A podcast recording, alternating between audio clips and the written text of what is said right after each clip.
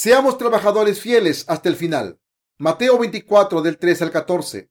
Y estando él sentado en el monte de los olivos, los discípulos se le acercaron aparte diciendo, Dinos, ¿cuándo serán estas cosas y qué señal habrá de tu venida y del fin del siglo?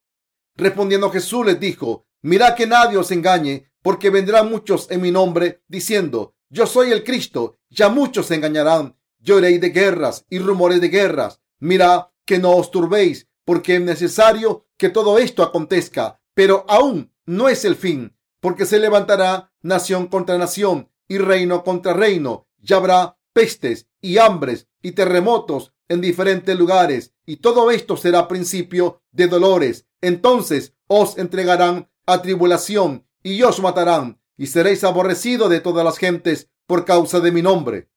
Muchos tropezarán entonces y se entregarán unos a otros y unos a otros se aborrecerán y muchos falsos profetas se levantarán y engañarán a muchos y por haberse multiplicado la maldad, el amor de muchos se enfriará. Mas el que persevere hasta el fin, éste será salvo y será predicado este evangelio del reino en todo el mundo para testimonio a todas las naciones y entonces vendrá el fin.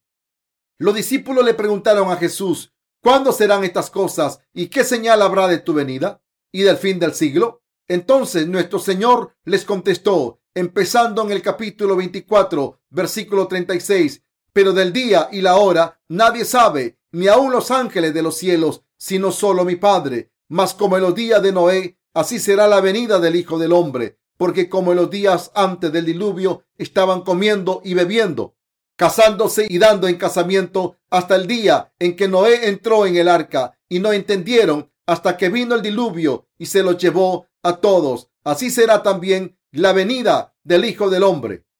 Señales que aparecerán al final de los tiempos.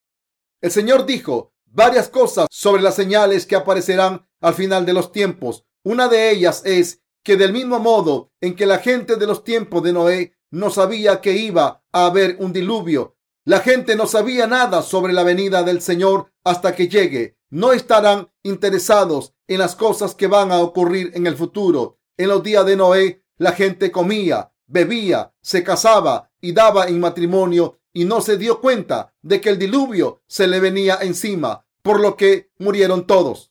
Jesús dijo que la venida del Hijo del Hombre sería así. Ahora mismo, la cultura de la gente que come, bebe, se casa y da en matrimonio ha crecido mucho. Al final de los tiempos, la gente pensará que el mundo civilizado es una utopía creada por los hombres. Así era la situación en los días de Noé y así es hoy en día. Las cosas han evolucionado rápidamente. Además, vivimos en una era en la que todo el mundo hace lo que quiere. El comer, beber, casarse y dar en matrimonio es cada vez más común a medida que se acerca el fin. Por supuesto, estas cosas siempre han existido en la sociedad humana y no estoy diciendo que sean malas, pero lo que estoy diciendo es que la gente solo se interesa por los deseos carnales. No hay nada que la gente no haga hoy en día. Podemos crear aeropuertos en el mar y puentes extravagantes con luces de láser y agua. Si la gente se lo propone, puede disfrutar de más placeres que los reyes de la antigüedad. Hoy en día comemos todo tipo de comida siempre que tengamos dinero podremos disfrutar de la comida en restaurantes que sirven comida exótica que nunca hemos comido antes. Estas cosas entran dentro de la categoría de casarse y dar en matrimonio. Aunque la economía esté mal, la industria de las bodas siempre está en alza. Los salones de bodas están llenos. Vamos a ceremonias de boda y el novio y la novia esperan en diferentes salas. En vez de entrar en el salón cuando se les llama, esperan en un lugar y aparece al mismo tiempo, subidos en un modelo de tren, rodeados de niebla, como un rey y una reina, mientras todo el mundo aplaude. Vivimos en un mundo en el que todos hacen lo que quieren. Jesús dijo que las señales del fin del mundo serían como en los días de Noé. La gente está distraída, comiendo, bebiendo, casándose y dando en matrimonio. Los corazones de la gente están llenos de las cosas de este mundo. Las emociones humanas están cautivadas con cualquier cosa que les estimule. Como resultado, la cultura se ha vuelto hedonista y la gente solo busca los placeres de comer, beber y mantener relaciones sexuales. Los discípulos le preguntaron a Jesús, ¿qué señal habrá de tu venida y del fin del siglo?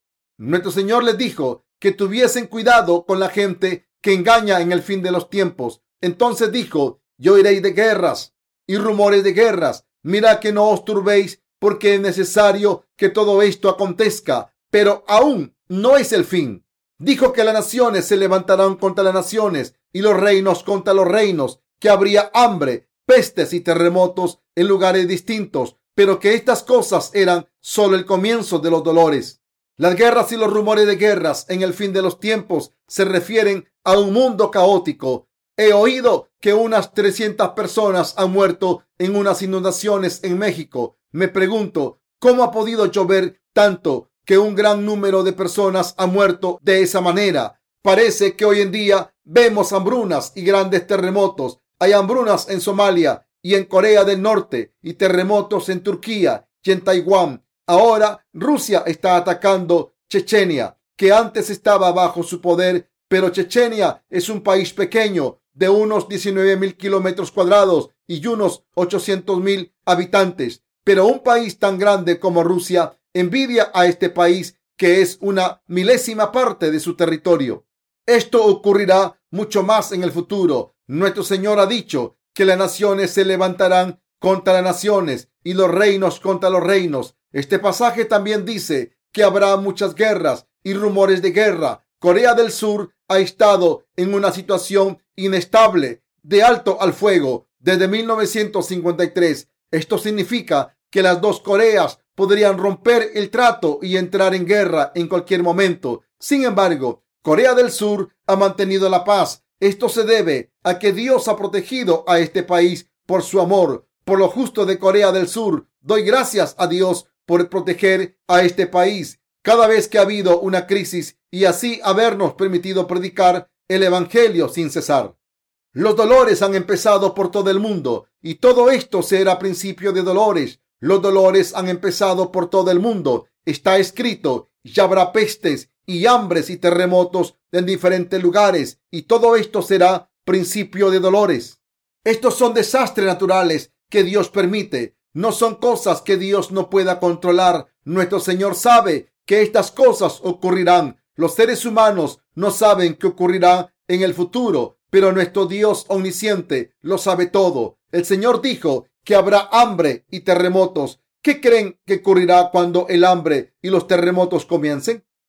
que empezarán los dolores. ¿Creen que la gente puede vivir cuando hay terremotos y hambrunas? Cuando ocurre un gran terremoto, todo el mundo muere. Hubo un terremoto de un 7 en la escala de Richter en Taiwán, pero la gente no se sorprendió. Como siempre tienen terremotos de un 5 de magnitud, parecía no importarles. ¿Qué pasaría si el terremoto hubiese sido aquí?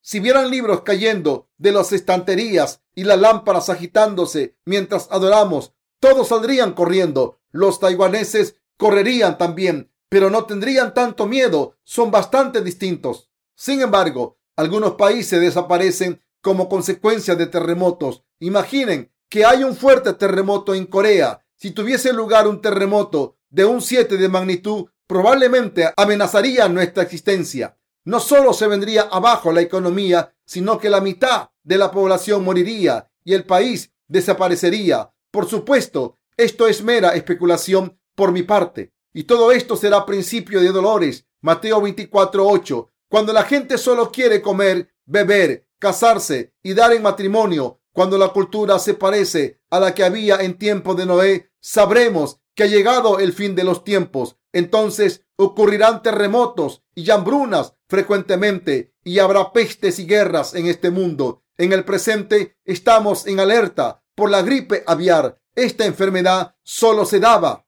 en aves al principio, pero a través de la mutación se convirtió en una enfermedad mortal que se puede transmitir a los humanos. Un patólogo predijo que unos 150 millones de personas podían morir de esta enfermedad. También está el SARS y el SIDA o el virus del ébola que amenazan a África y el mundo civilizado. Hoy en día han empezado los dolores. Nuestro Señor dijo que al final de los días el amor de muchos se enfriará porque la iniquidad abundaría. Hay muchas personas en este mundo que han dejado de ser humanas, Hay mucha gente atroz en este mundo. El Señor dijo que el amor de muchos se enfriaría. Y así ha ocurrido. No hay mucho amor en este mundo. No hay amor entre vecinos. No hay interés entre vecinos. Y no sabemos quién vive a nuestro lado. Nuestro amor está tan frío e indiferente que hay casos en los que los cuerpos de ancianos muertos permanecen en sus casas durante cinco meses antes de que alguien se dé cuenta. Hace mucho tiempo, cuando nos mudamos a un vecindario nuevo, solíamos regalar pasteles de arroz a los vecinos. En Corea, la gente hacía esto cuando los vecinos celebraban un cumpleaños, pero con el aceramiento de la urbanización, las costumbres bellas como esta han desaparecido. Todavía hay gente que regala estos pasteles envueltos en papel de aluminio, pero suele ser cuando abre una tienda nueva. El amor se ha enfriado mucho en nuestra civilización. El fin de los tiempos. El amor se enfriará. El amor se ha enfriado en mí también. En el pasado solía guardar las sobras de mi comida para dárselas a los pobres, pero ahora no tengo tiempo de buscarlos. Cuando era pequeño nunca había arroz en el tarro del arroz. Así que mis padres me dejaban comer arroz sin permiso. Me decía que si comía arroz en secreto, ellos morirían. A pesar de esto, había poco arroz. Como los niños robaban el arroz, era una medida preventiva para evitar que desapareciese. Sin embargo, cuando algunos venían pidiendo comida, mis padres le daban el poco arroz que teníamos. Aunque teníamos muy poco arroz, mis padres no dudaban en darles arroz a los monjes o mendigos que nos pedían algo. Creo que esto se debía a que en la cultura coreana se animaba a hacer el bien y castigar el mal. Este sistema de valores se demuestra bien en las historias coreanas como en Bu y Nolbu, una historia tierna sobre un muchacho y su hermano mayor malvado, Chui y Chui. Es otra historia similar sobre una huérfana y su hermanastra malvada. Hace mucho tiempo vivieron los dos hermanos llamados Enbu y Nolbu. El mayor de los dos, Nolbu, era muy rico, pero el malvado era muy avaro. Pero era malvado, era muy avaro y perverso. Sin embargo, el hermano pequeño, Enbu, aunque era muy pobre, era muy bueno. Nolbu era tan avaro que por muy hambriento que estuviese su hermano, nunca le ayudaba. Un día, una cría de golondrinas se cayó de su nido y se rompió una pata. Embu le curó la pata. Las golondrinas emigran cuando llega el frío, pero esta golondrina volvió a casa de Embu la primavera siguiente, agradecida por su ayuda. La golondrina le trajo una semilla de calabaza a Embu. Este la plantó y pronto crecieron calabazas que al abrirlas tenían oro y plata y piedras preciosas dentro. Así que él y su familia vivieron en una casa que era como un gran palacio. Cuando Nolbu vio esto, tuvo envidia, así que cogió una golondrina sana, le rompió la pata y luego se la curó. Esa golondrina volvió la primavera siguiente con una semilla de calabaza en su pico. Nolbu la sembró lleno de gozo y esperó a que diera frutos. Cuando salieron las calabazas, y las abrió, empezaron a salir demonios y globis de dentro que atormentaron a Nolbu. Así que dice la leyenda que Nolbu se arruinó. Gracias a los principios morales, la gente solía dar cubos de arroz o lo que tuviera a mano a la gente que sufría. Aunque no todo el mundo hiciera esto, el corazón de la gente era generoso. Por tanto, los que pedían dinero en las calles y los niños que vivían en orfanatos comían bien todo gracias a que la gente les daba lo poco que tenían. Los huérfanos se paseaban por ahí con zapatos nuevos y trajes buenos, mientras que los niños que tenían familias llevaban ropa heredada de sus hermanos mayores, pero el corazón de la gente era generoso en aquellos tiempos. Sin embargo, con el paso del tiempo, los corazones de la gente se hicieron malvados y el mundo quedó sin gozo. A veces, cuando vemos a algunas personas, pensamos instintivamente, vaya, ¿Es un ser humano? No quiero tener nada que ver con ese hombre. Me apartaré de él. En muchos casos, los ricos son así. En estos tiempos, la generosidad se ha evaporado junto con la humanidad. Hoy en día, el amor se ha enfriado. Se dice que los que duren hasta el final serán salvados. También está escrito y será predicado este evangelio del reino en todo el mundo para testimonio a todas las naciones y entonces vendrá el fin. Mateo 24, 14. Deben prestar atención a esto. Cuando el Evangelio se predique por todo el mundo, llegará el fin. Por tanto, debemos hacer todo lo posible por difundir el Evangelio. Este año, como la publicidad no ha ido muy bien y como no hemos hecho todo lo posible en los preparativos, nuestros libros casi no han llegado a los Estados Unidos. Sin embargo, tengo fe en que habrá más ventas y la obra de los siervos de Dios seguirá y podremos plantar más iglesias el año que viene. En estos momentos, nuestros libros están en venta en amazon.com e Ingram. Cuando nuestros libros sean conocidos, los que quieran leerlos podrán hacerlo. Nos hemos asegurado un mercado mucho más amplio que Corea. En Estados Unidos hay 50 estados, muchos de los cuales son más grandes que Corea. Nuestros libros ya han entrado en las regiones anglofonas del mundo y pronto lo harán en las regiones en las que se habla chino. El Evangelio será predicado en pequeños países asiáticos, incluido Japón y Europa. Este Evangelio del Reino se refiere al Evangelio del agua y el Espíritu que tenemos. Solo nos costará unos pocos años predicar este Evangelio por todo el mundo.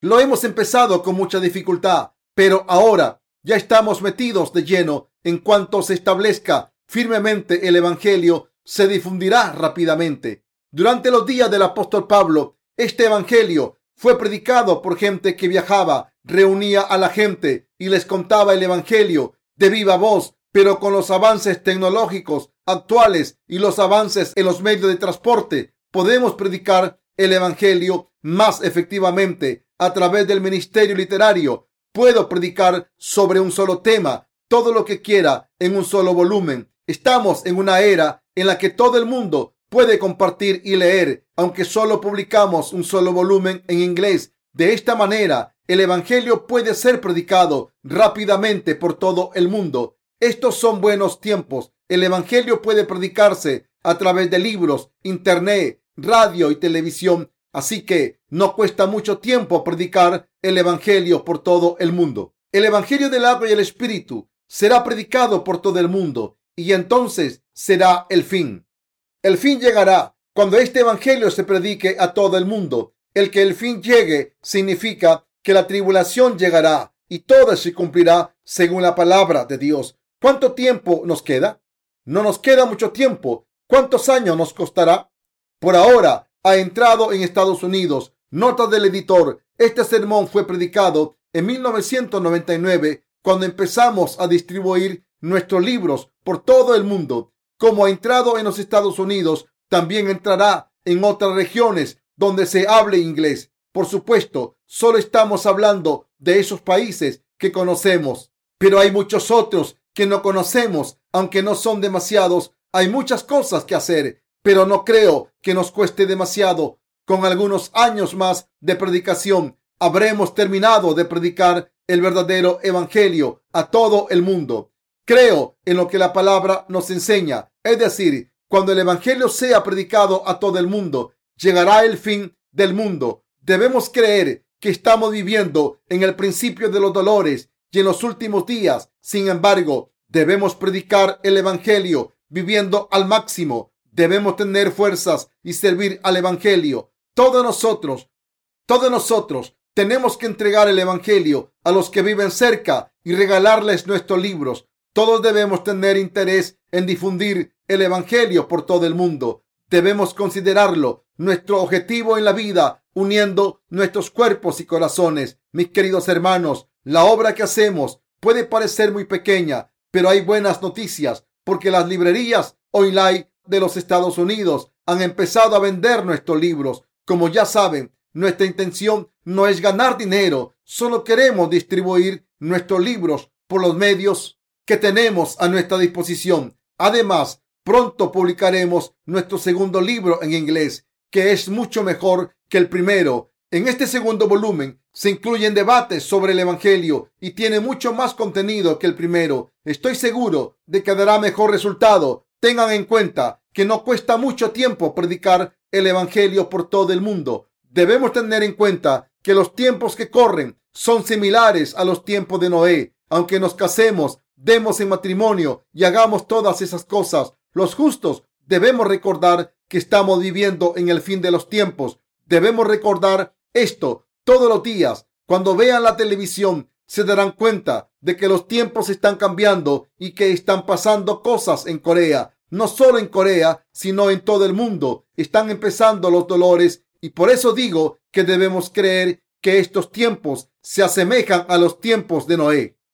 Debemos creer que cuando el Evangelio se predique a todo el mundo, el fin llegará. Debemos darnos cuenta de esto y creer y vivir como si el fin fuera hoy. Debemos seguir siendo conscientes de que no nos queda mucho tiempo. Dios dice que en los días de Noé la gente siguió casándose, dando en matrimonio, sin saber que el diluvio llegaría y les destruiría. Ahora mismo, solo los nacidos de nuevo saben en qué tiempos vivimos. Los demás no lo saben. Suelen pensar que los terremotos son simples fenómenos naturales que ocurren y seguirán ocurriendo en el futuro. Piensan que la humanidad seguirá existiendo. Los que comen bien y son ricos seguirán viviendo bien. Los que están destinados a morir morirán. Piensan que la humanidad seguirá viviendo bien porque la ciencia está floreciendo y el futuro será una utopía.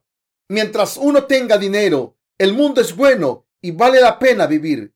Hace tiempo yo pensaba igual. Sentía que si tenía dinero, el mundo era bueno y valía la pena vivir. Pero como lo que sentía no era grandioso, no esperé mucho. Por favor, escúchenme, porque la gente le da importancia a cosas triviales. Cuando van a un mercado de la cooperativa agrícola, ven muchos té naturales y otras cosas. Una vez pasé por al lado de uno y entré. Había muchas cosas maravillosas. Compré una bolsa de té, herví un poco de agua y lo probé. Era té de chisandra. Cuando era más joven, vivía en Busan, cerca de nuestro vecindario. Había un árbol de chisandra. El fruto rojo que daba era muy apetitoso. Cuando pienso en esto, recuerdo que sembramos algunos árboles de chisambra cerca de la valla. Recogíamos los frutos y los secábamos durante algún tiempo para poder hacer té de chisambra. Era un trabajo bastante duro que ponía a prueba nuestra paciencia. Este tipo de trabajo requería mucha devoción, pero en este mercado pude comprar una bolsa entera de té por poco dinero. Mientras servía el agua y ponía los frutos dentro, el agua se volvió de un color precioso. Vaya, mientras tenga dinero, vale la pena vivir. Por eso entiendo la mentalidad de los que tienen dinero y no quieren creer que se acerca la destrucción. Mientras bebía el té de chisambra, que había preparado. Pensaba que el mundo era bueno, mientras si tuviera dinero, pensaba que los que tienen dinero viven muy bien y que temerán la venida del Señor. En realidad, ha habido gente que tenía miedo de que el Señor viniese pronto. Habían diáconos y ancianos que decían, no vengas todavía, porque este mundo era bueno y cómodo para ellos y porque tenían pecados en sus corazones y por eso no querían que viniese pronto. Se dice que algunas personas no quieren que venga el Señor porque creen que no tendrán tiempo de disfrutar de la vida. Este mundo es bueno. Puedo comprar y beber todo el té que quiera, cuando en realidad hacerlo por uno mismo cuesta mucho trabajo, pero con dinero se puede comprar. ¿Cómo de cómodos viven los que tienen dinero? Siempre que se tenga dinero, se puede comprar todo lo que se quiera, incluso un abrigo de piel de cocodrilo. Piensen en todo el trabajo que cuesta cazar un cocodrilo, secar la piel, tratarla con productos químicos y después hacer un abrigo con ella. Si tuviesen que perseguir un cocodrilo durante toda su vida, no podrían tener un abrigo de piel de cocodrilo.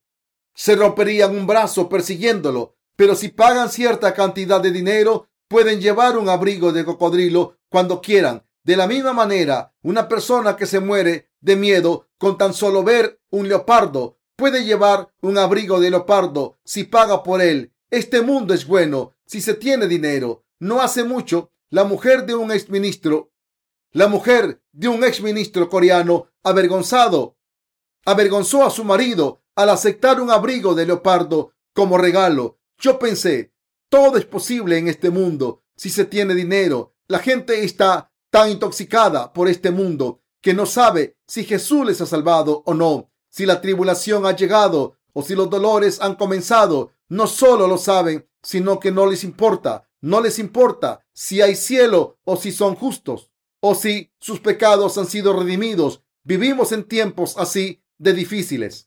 En vez de vivir inmersos en las cosas del mundo, debemos reconocer los tiempos actuales. Está escrito que cuando el Evangelio se predique por todo el mundo, llegará el fin. Como vivimos en estos tiempos, estamos predicando el Evangelio ahora. Los nacidos de nuevo pueden seguir viviendo, persiguiendo las cosas mundanas, después de haber caído presa de ellas, pero debemos reconocer los tiempos que corren. Si seguimos viviendo inmersos en el mundo, volviendo nuestras espaldas a Dios, a la iglesia del Señor y a la predicación del Evangelio, estamos en las filas de los muertos, como la gente fue destruida en tiempo de Noé. Sufrirán tribulaciones si caen en las cosas mundanas y no sirven al Evangelio en estos tiempos. Lo, el sobrino de Abraham, fue juzgado porque vivió en Sodoma y Gomorra sufrió la tribulación y no pudo salvar ni una mínima parte de la fortuna que poseía. Su mujer se convirtió en un pilar de sal. Como tuvo relaciones con sus hijas sin saberlo, se convirtió en un antecesor de las naciones gentiles,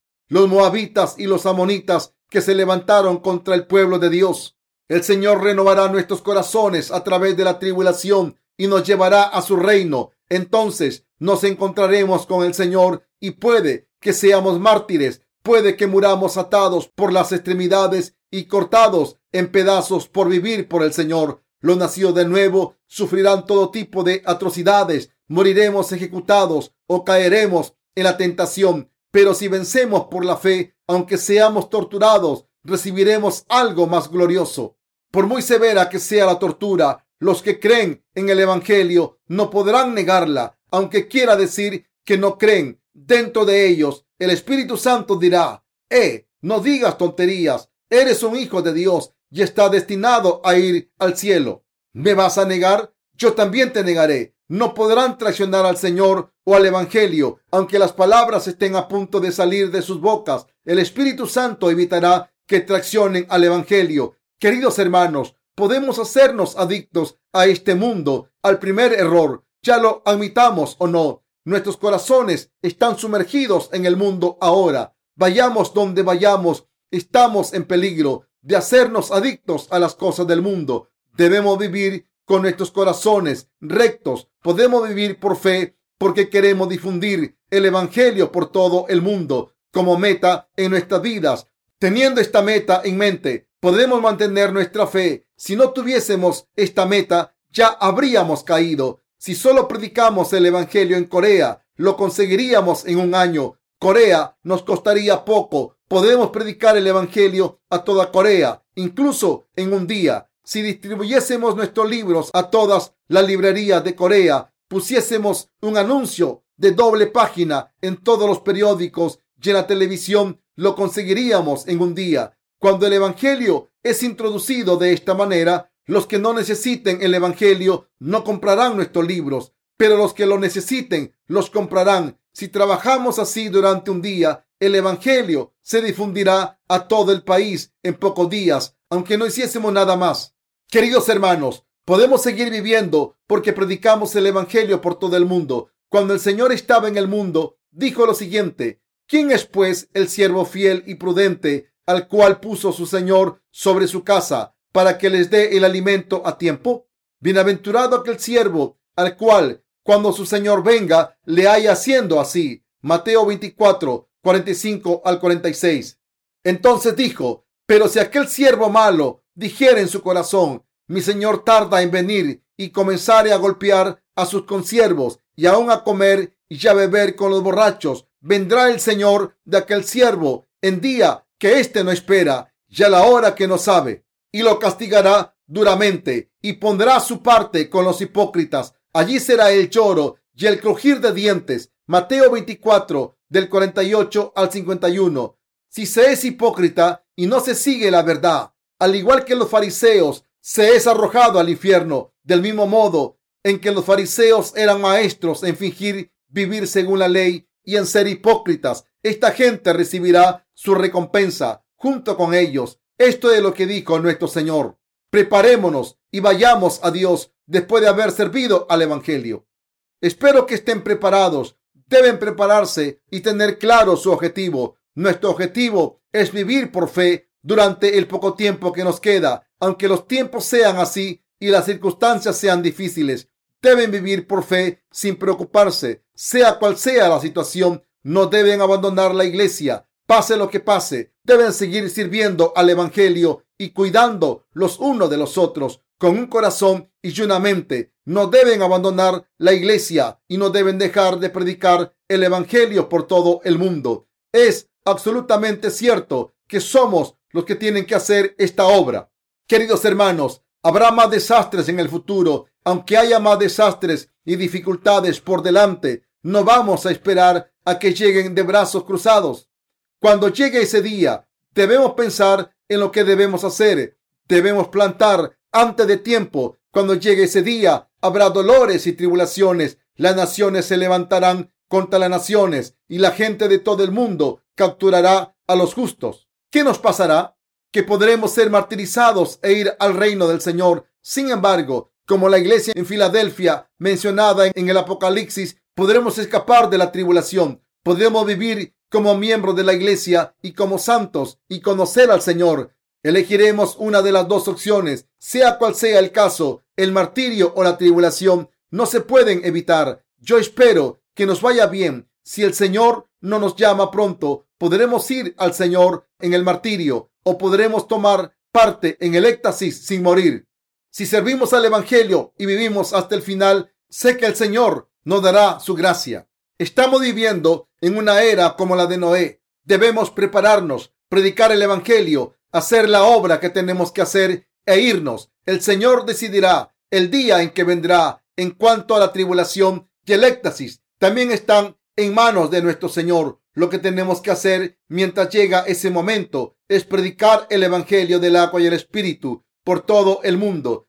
Si el Señor nos lleva en medio de la tribulación, puede que tengamos que ser martirizados, pero si nos considera santos fieles, como los de la iglesia de Filadelfia, se nos llevará en el éxtasis y no tendremos que morir. En mi corazón espero ser transformado de repente como Elías o Enoch Espero que mi cuerpo sea transformado en vida en vez de tener que morir en la tribulación.